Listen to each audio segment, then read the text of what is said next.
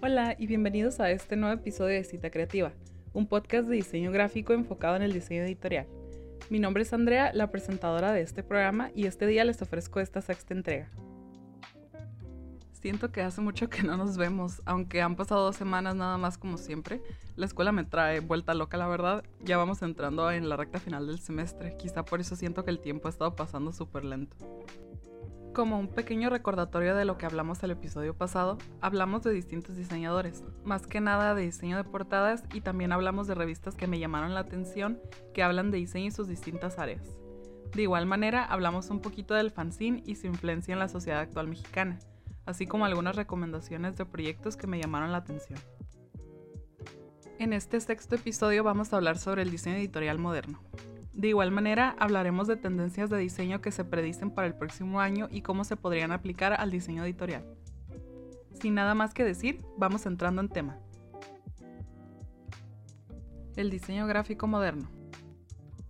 Sabemos perfectamente que el diseño gráfico es una disciplina artística, pero no es nada sin funcionalidad.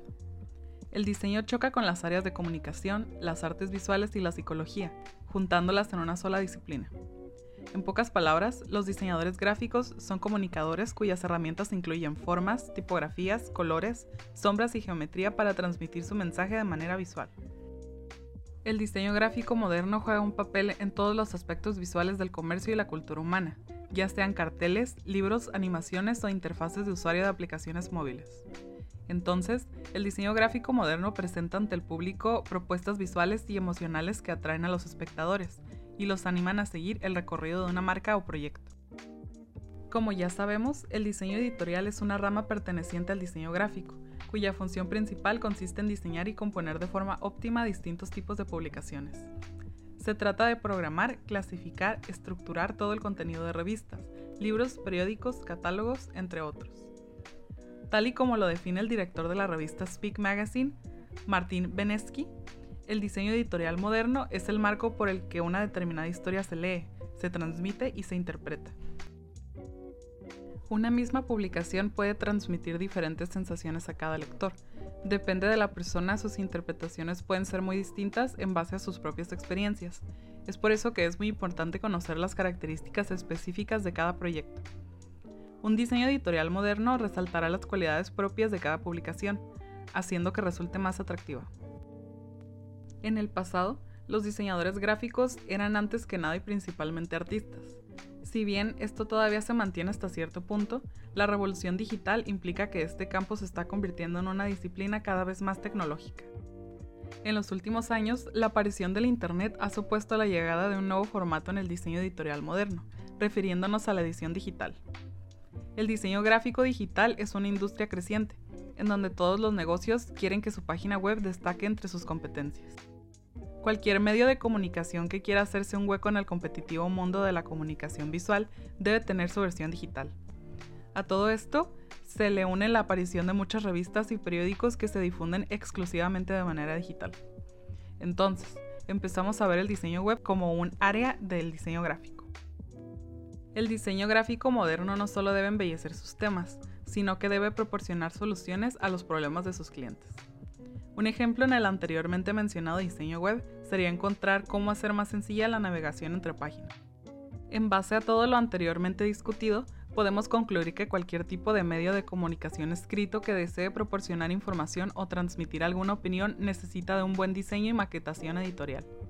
La competitividad digital ha hecho que los diseñadores editoriales ayudados por las nuevas tecnologías, creen nuevos y originales diseños y maquetas que logran atraer al lector y centrar su atención. El diseño web y editorial. El diseño editorial abarca muchas habilidades y disciplinas distintas en la producción y mantenimiento de sitios web. El diseño web es una actividad que consiste en la planificación, diseño, implementación y mantenimiento de sitios web. No es simplemente la implementación del diseño convencional, ya que se abarcan distintas áreas del diseño, como diseño gráfico web, diseño de interfaz, autoría, incluyendo código estandarizado y software propietario, diseño de experiencia de usuario y optimización de motores de búsqueda. A menudo muchas personas trabajan en equipo para cubrir distintos aspectos del proceso de diseño. El diseño web involucra varios campos, como podemos notarlo, así que usualmente se trabaja en equipo porque es un proceso extenso. Aunque el diseño web y el diseño gráfico van de la mano, no son lo mismo. Tanto el diseñador web como el gráfico tienen prioridades y actividades distintas. Por ejemplo, el diseñador web se enfoca en lo siguiente. Ve el arte como una forma de aprovechar la tecnología.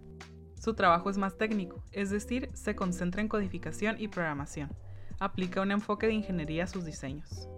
Debe predecir cómo un diseño hará reaccionar a su audiencia. Puede desarrollar y mejorar su trabajo con el paso del tiempo. Y debe captar predicciones de tendencias de diseño web. Mientras que el diseñador gráfico se enfoca en lo siguiente. Es más artístico, se enfoca más en el arte y en el bocetaje. Enfatiza la teoría visual en sus diseños. Debe centrarse en cómo un diseño comunica un mensaje a su audiencia necesita saber cómo se traduce cada elemento del diseño en la impresión, no nada más en el formato digital. Aunque ya sabemos que el diseño gráfico y el diseño web son cosas distintas, es importante que el diseñador web comprenda el diseño gráfico y su importancia en la disciplina de desarrollo web. El diseño gráfico, como hemos venido estudiando, es esencial para comunicar lo que tus clientes desean. Proporciona los elementos visuales que se utilizarán en las campañas y sitios web de la empresa, como el logo de la marca, la interfaz del usuario, imágenes, tipografía, la navegación, entre otros elementos. El desarrollo web, por otro lado, crea la experiencia en línea para los visitantes del sitio mediante el uso de redacción, optimización de motores de búsqueda, estructura del sitio, codificación, perfil de enlace y otros aspectos que lo hacen funcional. El diseño gráfico incrementa el valor de un sitio web para los usuarios. Más importante aún, le ayuda a generar más ingresos, adquiriendo nuevos clientes. Un sitio web que es visualmente atractivo ayuda a comunicar los valores de tu marca, en una manera que resuena con tu público meta. También ayuda a aumentar la credibilidad del sitio, posicionándolo como un líder en la industria. Entonces, el diseño gráfico juega un papel importante en el desarrollo de los sitios web. Además de posicionar marcas, respalda los objetivos de marketing al mejorar la experiencia del usuario, satisfaciendo las necesidades de aquellas personas interesadas en tu marca, producto o servicio. Tendencias del diseño en 2022. En circunstancias normales, la situación en el mundo del diseño no suele cambiar de manera tan rápida. Por ejemplo, el tren de la década pasada fueron las figuras geométricas y uso de elementos minimalistas. Aunque cada año hubo cosas distintas, estos dos trends fueron los que se estuvieron manteniendo constantes durante la década del 2010. Pero como ya sabemos, desde el inicio del 2020 han pasado cosas inesperadas desde la pandemia hasta los fuertes movimientos raciales en Estados Unidos, cambios políticos, trastornos climáticos, entre otros. El mundo de las corporaciones, entonces, se ha visto afectado en la manera en la que se comunican con su público meta. Todo el caos e incertidumbre están moviendo muchos aspectos del diseño en direcciones radicales. A veces las cosas cambian tan rápido que ni cuenta nos damos de que ha habido un cambio. Sabiendo esto, hablaremos un poco de las predicciones de tendencias de diseño para el año que viene, y hablaré un poquito sobre cómo considero que pueden aplicarse al diseño editorial. Atención a la inclusión. Los movimientos de justicia social en Estados Unidos como Black Lives Matter nos han impactado en todo el mundo, sabiendo el gran impacto que tiene este país sobre la sociedad actual.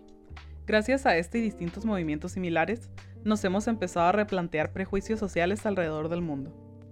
Es evidente que las marcas han empezado a preocuparse por su representación de diversidad, podemos ver un aumento de representación en distintos diseños, campañas publicitarias, fotografías e ilustraciones. Se puede ver cómo los diseñadores han ido aprendiendo a retratar dicha diversidad en sus proyectos. Por un lado, se me hace triste que muchas marcas apenas están tomando pues en serio la diversidad, apenas están como notándola. De verdad espero que la inclusión no quede nada más en una tendencia que eventualmente pasará al olvido, considero que es algo que debe quedarse. Minimalismo colorido. El minimalismo es comúnmente relacionado con texto negro y fondo blanco, aunque no existe ninguna regla escrita que lo limite a esto. En los últimos años, los creadores modernos han cambiado el concepto de minimalismo. Ahora vemos piezas coloridas combinando diseños sofisticados con minimalismo tradicional. Los fanáticos de este nuevo estilo de minimalismo lo están resurgiendo en el mundo actual. Incluso marcas mundialmente reconocidas como Apple ya han implementado paletas de color en sus mensajes de marketing. Considero que esta tendencia puede aprovecharse muy bien en el diseño editorial, tanto en el diseño de portadas de libros o estructura de fanzines como en el diseño de la revista. Sobre todo en el caso de la revista que considero que es un producto que es comúnmente relacionado con una estructura minimalista, creo que sería interesante empezar a ver más color, composiciones más atrevidas pero igualmente minimalistas. Figuras geométricas. Este próximo año aparecerán cada vez más formas geométricas en el diseño gráfico. Miremos a donde miremos, veremos que los diseñadores utilizan tales figuras en su trabajo, mientras reemplazan las abstractas que tuvieron una gran popularidad en años anteriores. Podemos combinar las figuras con imágenes y hacer composiciones inusuales. Empezaron a hacerse populares entre empresas como Rivet, Zendesk y Bengage. Además de usarlas con imágenes, se pueden usar formas para representar datos, mostrando contenido e incluso reflejar una marca. Creo que el diseño de figuras geométricas podría ser composiciones interesantes en el diseño editorial, pensando principalmente en la revista y el diseño web. Las figuras y colores sirven perfectamente para llamar y mantener la atención del lector, sobre todo cuando presentamos datos importantes. Visualización de datos simplificados. El objetivo de la visualización de datos es facilitar la comprensión de la información, eliminando la complejidad de los datos. Para hacer la comprensión de datos más sencilla, los diseñadores simplifican la forma en la que estos se representan. La simplificación de datos es efectiva cuando el lector puede rápidamente localizar la conclusión de los mismos. Considerando la gran cantidad de datos que hemos consumido desde el año pasado, crear imágenes amigables para el lector es crucial. Hay que recordar que la información compleja es usualmente ignorada por el lector, con la intención de ahorrar su tiempo. Creo que esta tendencia podría combinarse perfectamente con la de figuras y la del minimalismo colorido.